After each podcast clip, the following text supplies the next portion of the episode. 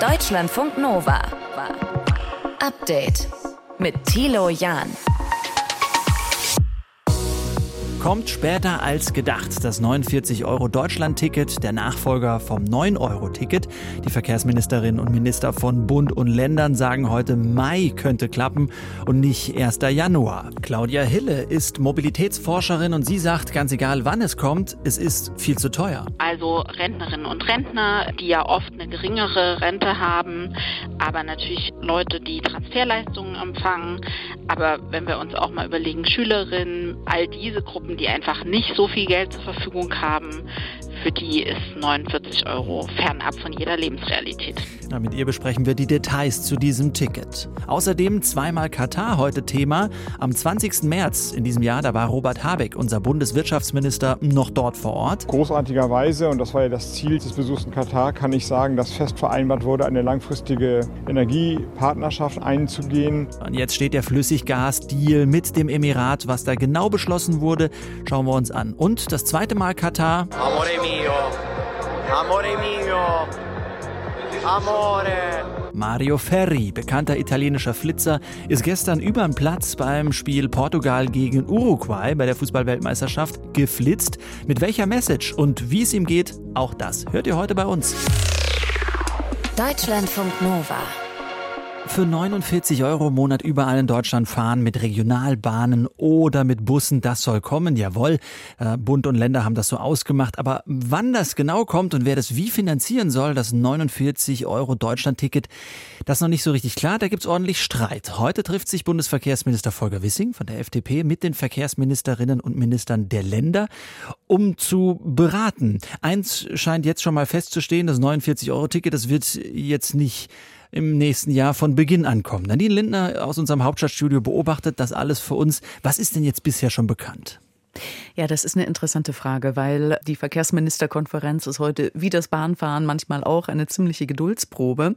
Es sollte eigentlich um 18 Uhr Bundesverkehrsminister Volker Wissing vor die Presse treten. Dieses Statement ist jetzt kurzfristig abgesagt, schrägstrich verschoben worden.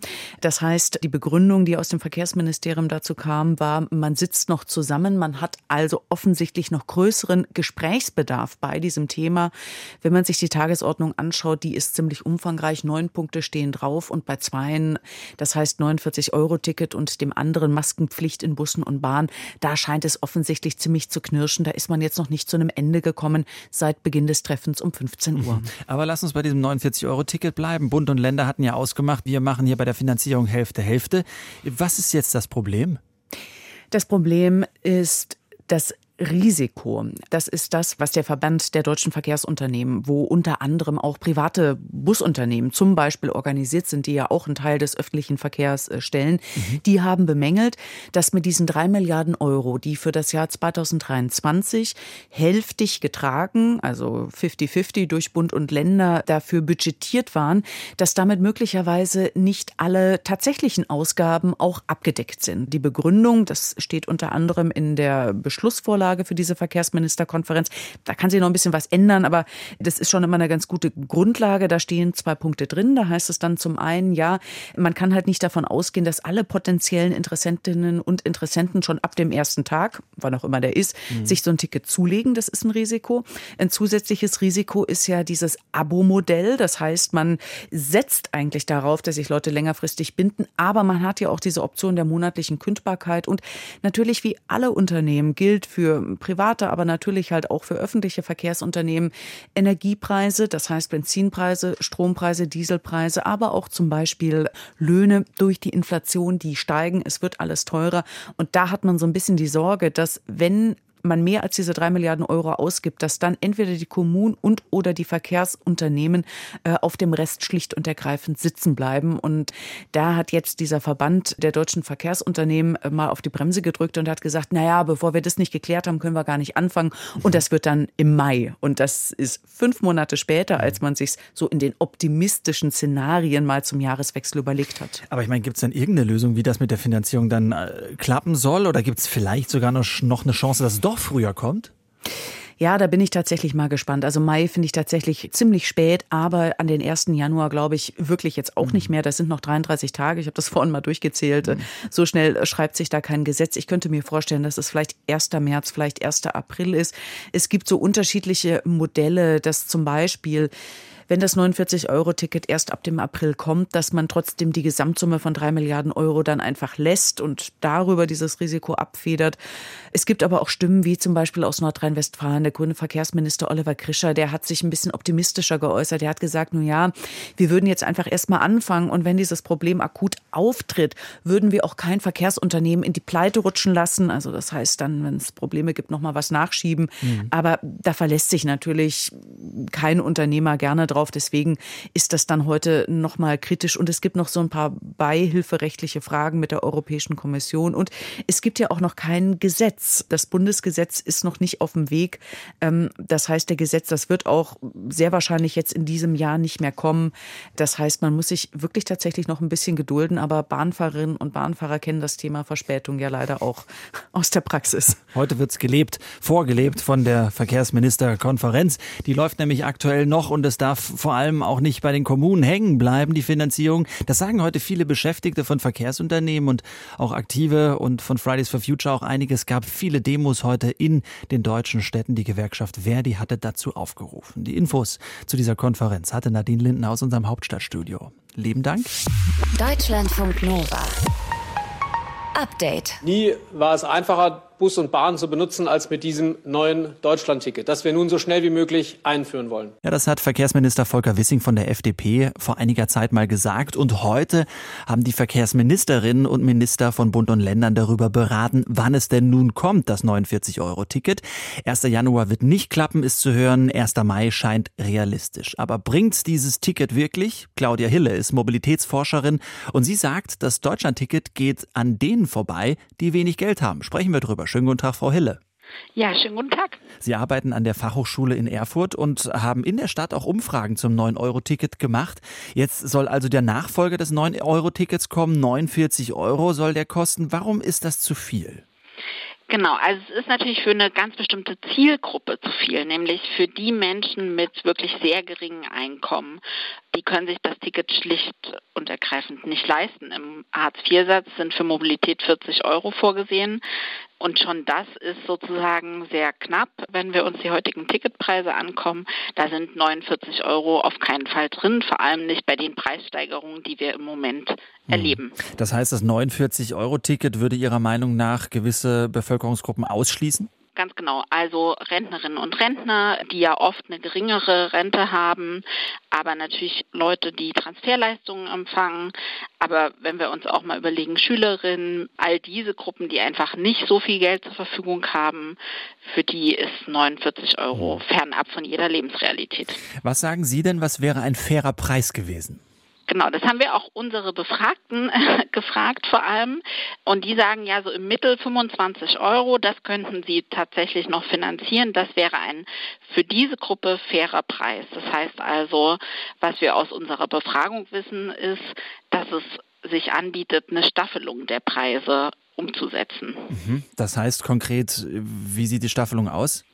Also wir sagen nicht, das 49-Euro-Ticket ist eine schlechte Sache. Das ist natürlich eine super Sache. Für alle, die schon ein Abo-Ticket haben, ist das eine wahnsinnige Entlastung. Wenn wir aber Menschen Mobilität ermöglichen wollen, die bisher keinen Zugang zum ÖPNV haben, dann müssen wir ein deutlich günstigeres Ticket für diese Gruppe einführen. Und da würde ich sagen 25 Euro, vielleicht auch 29 Euro, wie es ja mitunter diskutiert wird, als Sozialangebot. Das wäre ein richtiger Weg. Das heißt, man müsste im Endeffekt das Einkommen nachweisen, um dann das günstige Ticket zu bekommen? Genau, das ist eine Möglichkeit, dass man das an einen Nachweis koppelt oder man sagt, wir suchen uns bestimmte Zielgruppen raus und geben denen einen Zuschuss. Das wird zum Beispiel in Thüringen gerade diskutiert dass man sagt, ja, jungen Menschen gewährt man sozusagen von vornherein einen Zuschuss zum Ticket. Höre ich da so ein bisschen äh, die Kritik raus, dass Sie glauben, dass dieses 49-Euro-Ticket gar nicht den großen Effekt haben wird, dass Menschen mehr ÖPNV nutzen im Vergleich zu dem Effekt, den zum Beispiel das 9-Euro-Ticket hatte? Ich glaube tatsächlich, es wird nicht den großen Effekt haben, weil es ja auch als Abo-Modell kommen soll, auch wenn es monatlich kündbar sein soll denke ich, das 9-Euro-Ticket, das hat man sich auch gekauft, wenn man es einfach mal ausprobieren möchte, den ÖPNV zu nutzen und jetzt 49 Euro für einfach mal ausprobieren. Mhm. Das ist nicht drin, denke ich. Glauben Sie denn, dass es generell drin ist, ein, sagen wir mal, gerechtes System zu finden, wo die Menschen angehalten werden, ÖPNV mehr zu nutzen als vielleicht das eigene Auto? Ja, also daran glaube ich auf jeden Fall. Ich glaube, dass mit der richtigen Prioritätensetzung in Sachen Verkehrspolitik ein gerechtes System möglich ist, das einerseits finanzierbar für alle ist, das heißt, wo alle Menschen Zugang haben, und zwar indem man eben die Preise staffelt, Gleichzeitig bedeutet ein gerechtes System aber natürlich auch, dass es Zugang für alle geben muss. Das heißt, wir brauchen unbedingt einen Ausbau, wenn wir mal in den ländlichen Raum denken. Absolut. Ich meine, das ist dann natürlich wieder eine Frage, äh, ob man das gewährleisten kann, ob ausgebaut werden kann, wenn man so wenig beim Ticket verdient mit. Aber wir wollten jetzt ja explizit mal drauf schauen, äh, auf uns, auf die Verbraucherinnen und die Verbraucher, die dieses Ticket sich kaufen und nicht so stark auf die Finanzierung. Das ist ja auch der Knackpunkt dieser Runde von Verkehrsministerinnen und Verkehrsministern. Verkehrsministern von Bund und Ländern, die heute über das 49-Euro-Ticket sprechen. Claudia Hille ist Mobilitätsforscherin. Ich danke fürs Gespräch. Ich danke. Deutschlandfunk Nova. Update. Wir reden über Flitzer an dieser Stelle. Die gibt's bei Fußballspielen immer mal wieder. Leute, die mal halbnackt, mal ganz nackt oder auch angezogen übers Spielfeld rennen. Der Flitzer gestern Abend beim Spiel Portugal gegen Uruguay, der hatte was an und Tom Bartels im ersten ist es aufgefallen. So, und jetzt habe ich tatsächlich selbst gesehen, dass ein Flitzer sich auf den Weg gemacht hat. Ja, und er hatte gleich mehrere Botschaften. Regenbodenfahne dabei, T-Shirt mit der Aufschrift Save Ukraine und hinten drauf dann den Schriftzug Respect for Iranian Woman. Thomas Kunze ist unser Reporter bei dieser Fußballweltmeisterschaft. Thomas, wie geht's diesem Mann? Ja, mittlerweile gut. Es ging ihm eigentlich auch nie wirklich schlecht. Er hat gestern ein paar Stunden im Arrest verbracht von den katarischen Sicherheitsbehörden, ist er im Stadion dann festgesetzt worden. Aber das hat nicht wirklich lange gedauert. Das Außenministerium war involviert und vor allen Dingen auch, und das haben wir jetzt heute Nachmittag erst gelernt, er hat nämlich bei Social Media auf Instagram eine Story gepostet. Gianni Infantino war selbst persönlich mit in dieser Arrestzelle und äh, hat mit dem Mann gesprochen und auch die katarischen Sicherheitsbehörden wohl davon überzeugt, äh, ihn schnellstmöglich wieder mhm. rauszulassen. Also Chefsache. Wer ist denn eigentlich dieser Flitzer gewesen? Weiß man das? Und ja. wie hat es ins Stadion geschafft? Genau, also wir kommen da jetzt wirklich mal ins Detail. Ist kein Unbekannter. Mario Ferri heißt das, 35, ist ein Italiener aus Pescara. Er ist äh, Fußballaktivist, äh, war früher selbst Profi und hat sich eben auf die Fahne geschrieben, so ein bisschen als moderner Pirat die wichtigen Dinge des Lebens anzusprechen. Hat das nicht das erste Mal gemacht in Italien, in der Serie A, immer mal zu sehen, auch bei Länderspielen in Italien. Auch deswegen vielleicht so ein bisschen der Bezug von Infantino, der ja auch äh, italienische Vorfahren hat. Der hat ihn wohl auch gefragt, was er hier überhaupt macht. Seine Italiener wären ja gar nicht qualifiziert, aber er ist eben für eine viel größere größere Sache unterwegs. Und wie gesagt, er hat dann eben gestern diese Form gewählt, äh, um die Frage zu beantworten, wie er da eigentlich reingekommen mhm. ist. Die Frage haben wir uns auch gestellt, hat er natürlich nicht verraten, auch nicht heute Nachmittag in seiner Insta-Story. Der ist da einfallsreich, vielleicht als Sicherheitskraft, vielleicht als Kameramann, vielleicht hat er sich auch vorbeigesneakt an den Sicherheitskräften dort vor Ort. Äh, auf jeden Fall eine ganz mutige Aktion, die ja dann nicht lange im Bild zu sehen war. So verfährt ja die mhm. FIFA bei diesen Sachen, aber das war schon mutig. Und noch der letzte Gedanke, man hat ihm zwar natürlich gestern nahegelegt, sowas nie wieder zu machen, aber er hat in der Story gesagt, vielleicht gibt es heute Abend schon wieder eine Überraschung, gibt ja noch ein hochbrisantes Spiel zwischen Iran mhm. und der USA. Also der lässt nicht locker, das ist ziemlich mutig. Korrigiere mich gerne. Es ist doch so, wenn man äh, flitzt bei Spielen der Fußball-Bundesliga, dann gibt es Stadionverbot. Diese Strafe droht ihm da nicht, oder wie? Doch, doch. Es war ganz klar angesagt, dass er in kein Stadion während dieser WM mehr hierher reinkommt. Aber ja. er hätte ja normalerweise auch gestern dort nicht unten auf den Pitch, auf den Rasen gekonnt.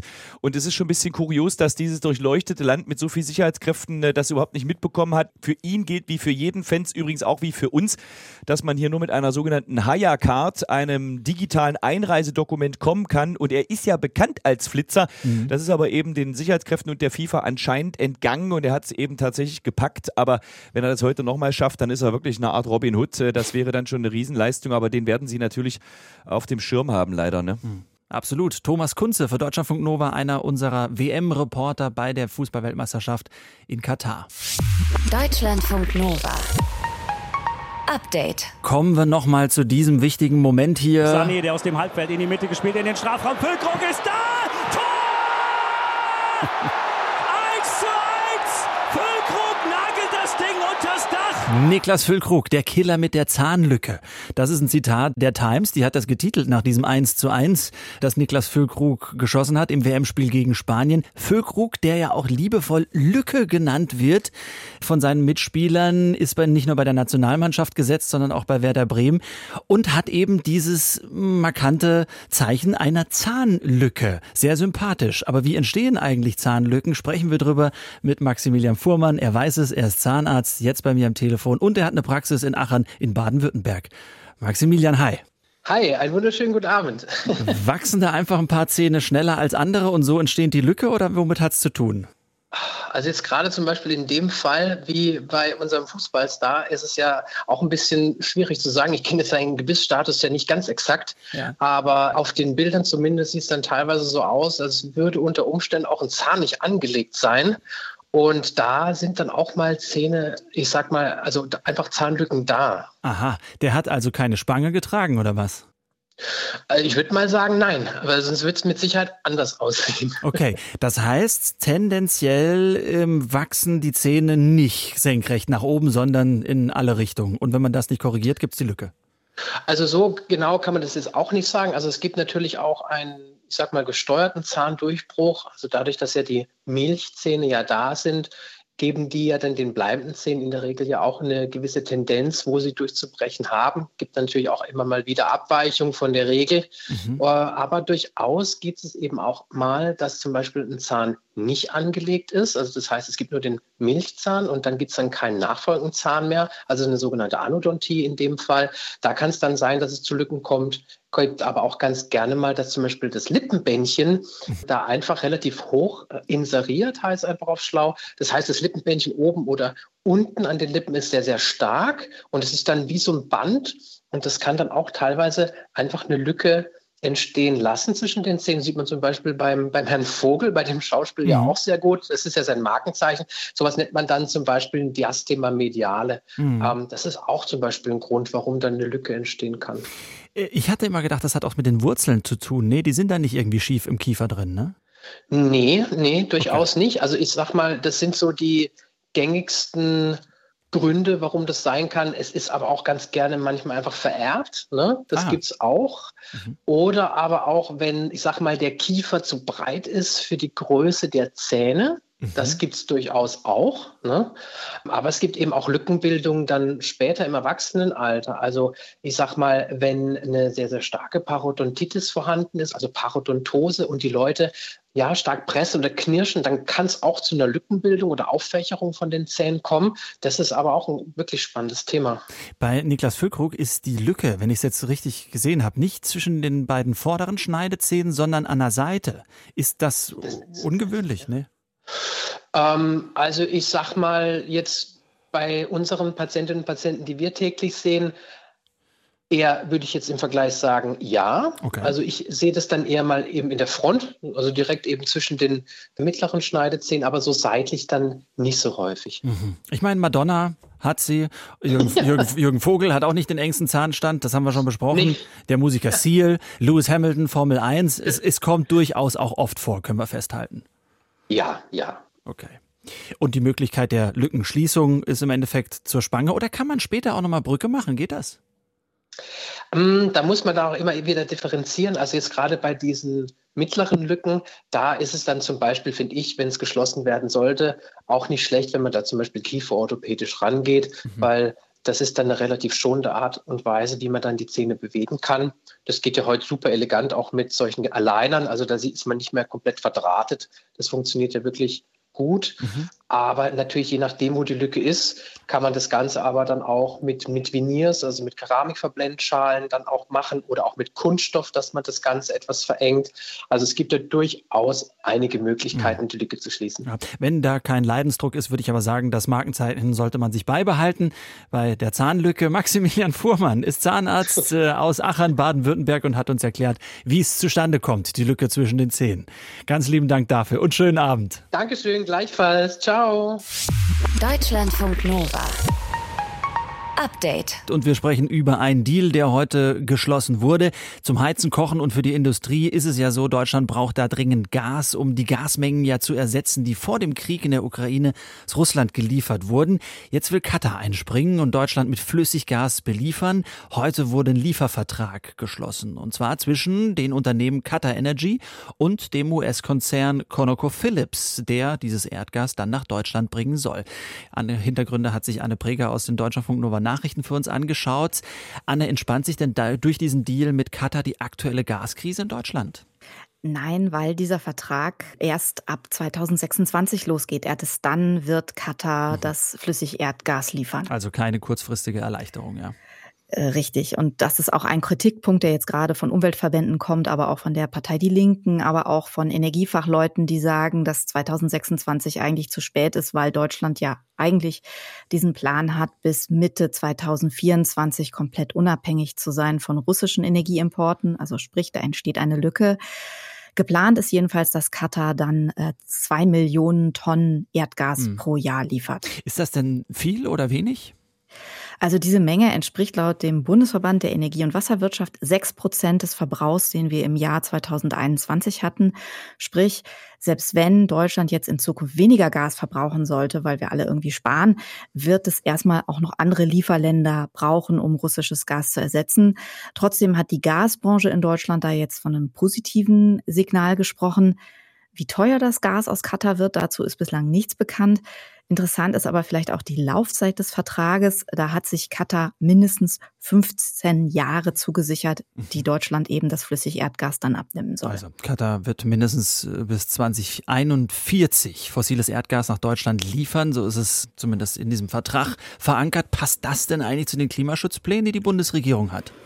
Ähm, auch da gibt es Zweifler. Man könnte sagen, so gerade eben äh, vielleicht. Also Bundeswirtschaftsminister Robert Habeck von den Grünen, der ähm, sagt zumindest, dass er mit der Laufzeit zufrieden ist. Er hat gesagt, spätestens ab 2040 müssten die gelieferten Gasmengen dann aber weniger werden und die erneuerbaren Energien noch weiter ausgebaut werden. Jetzt findet ja in Katar gerade die Fußballweltmeisterschaft statt und es gibt viele Menschen, Menschenrechtsorganisationen, auch deutsche Politikerinnen und Politiker, äh, die Kritik an Menschenrechtsverletzungen Verantwortung im Land üben. Wie passt dann so ein Gaslieferabkommen da ins Bild? Also in Katar ist man von der Kritik von deutscher Seite nicht begeistert, schließt dann aber trotzdem dieses Geschäft ab. In Deutschland geht es, gibt es auch an diesem politischen Vorgehen, sich eben Gas aus Katar liefern zu lassen, durchaus Kritik, unter anderem von der Linken und selbst auch aus der Regierungskoalition, nämlich aus der FDP. Da gibt es Stimmen, die sagen, das Abkommen mache deutlich, Zitat, wie abhängig wir uns von Staaten machen, die unsere Werte nicht teilen. Hm. Schauen wir mal ins Jahr 2026, dann soll es ja losgehen mit der Lieferung. Kann Katar das einfach so liefern ab dem Zeitpunkt? Äh, dann schon. Jetzt gerade wäre es allerdings noch ein bisschen schwierig, denn uns fehlt in Deutschland da zum Teil noch die notwendige Infrastruktur. Ganz konkret heißt das Stellen, wo Schiffe mit Flüssiggas ihre Ladung loswerden können. Die ersten Terminals dafür, die stehen jetzt kurz vor Betriebsbeginn, unter anderem in Brunsbüttel nördlich von Hamburg. Dorthin soll das Flüssiggas aus Katar dann nämlich voraussichtlich geliefert werden. Und zwar von einem Tochterunternehmen dieses US-Unternehmens ConocoPhillips. Mit dem Unternehmen hat jetzt ja Qatar Energy diesen, dieses Lieferabkommen mhm. Richtung Deutschland unterzeichnet. Ja, und wir werden sicherlich in nächster Zeit auch noch öfter über Flüssiggas reden. Äh, bis jetzt sind wir so ja völlig selbstverständlich drüber gegangen. Äh, lass uns nochmal erklären, was versteht man eigentlich unter Flüssiggas? Also in diesem Fall ist damit stinknormales fossiles Erdgas gemeint, also chemisch ausgedrückt Methangas, mhm. kennen wir auch als Treibhausgas. Und dieses Methangas, dieses Erdgas, das setzt man sehr stark unter Druck und kühlt es ab auf unter minus 160 Grad, also eisig, eisig, eisig. Mhm. Und unter diesen Bedingungen wird Erdgas eben flüssig. Und der große Vorteil warum man das macht, ist, es nimmt dann weniger als ein Sechshundertstel des Volumens ein, das Erdgas normalerweise so bei Raumtemperatur hätte. Und dieses Flüssigerdgas, das wird auch gerne LNG genannt, hat man vielleicht auch schon mhm. gehört in letzter Zeit. Das kommt eben aus dem Englischen und steht für Liquefied Natural Gas, also verflüssigtes mhm. Erdgas. Heißt also nochmal zusammengefasst, dieses flüssige Erdgas ist einfach kompakter und lässt sich dann besser auf den Schiffen transportieren als ja Erdgas. Genau, deshalb braucht man dafür dann eben aber auch spezielle Schiffe und eben diese neue Infrastruktur, diese LNG-Terminals. Sprich, in Brunsbüttel steht dann jetzt schnell bald eine Anlage, die eben aus diesem flüssigen, eiskalten Erdgas wieder gasförmiges Erdgas macht, das man dann ins bestehende Gasnetz einspeisen kann. Und da halten wir fest, ab 2026 will Katar flüssiges Erdgas nach Deutschland liefern. Der Liefervertrag wurde heute geschlossen. Hintergründe dazu von Anne Preger aus den Deutschlandfunk Nova Nachrichten. Dank dir. Deutschlandfunk Nova. Update. Christian Schmidt, auch heute am Start. Hallo. Äh, Adventskalender schon in Position gebracht? Du selbst? Nee, noch nicht. Also man muss den ja eigentlich schön aufhängen, aber er liegt noch äh, auf dem Tisch. Ja, es wäre natürlich auch mal eine spannende Frage, was eigentlich die richtige Position für den Adventskalender? Mit Schokolade dann vielleicht so neben dem Bett beim Einschlafen oder beim Aufwachen kannst du dir eine Tür geben. Aber Finde ich auch. Also kommt, kommt auf die Inhalte an. Ja, das kommt wirklich auf den Adventskalender an. Aber wir wollen über Bäume reden, mein Lieber. Denn in dreieinhalb Wochen ist Baumzeit, beziehungsweise die ist eigentlich schon vorher zu Weihnachten. Für Leute, die Lust haben, sich einen Baum aufzustellen, gibt's ja immer die Frage, wie nachhaltig ist denn eigentlich ein Weihnachtsbaum? Was sagst du?